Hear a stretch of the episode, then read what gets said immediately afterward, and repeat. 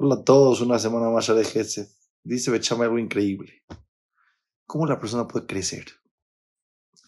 Los árboles, las plantas, no crecen en un día, poco a poquito. Es un árbol que da frutas increíble. No creció en un día. Cada día un poquito.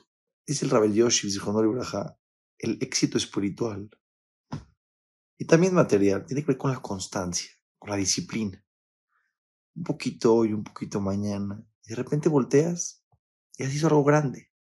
Dice Bechamay, haz tu Torah fija. Tu Torah tiene que ser fija. Una clase de Torah al día, cinco minutos, pero fija. Todos los días a la misma hora. Que algo sea continuo genera mucha veraja en la vida de la persona. Y poco a poco vas generando espiritualidad, sabiduría, cambios, de a poquito. No te vas a comer todo el mundo en un bocado. No vas a llegar a ser el jajá más grande en el mundo, el tzadik más grande en el mundo en un día. Pero el éxito es tener tu tiempo de estudio fijo. Darle la importancia. No un día esta hora, otro día otra hora, otro día sí puedo, otro día no puedo.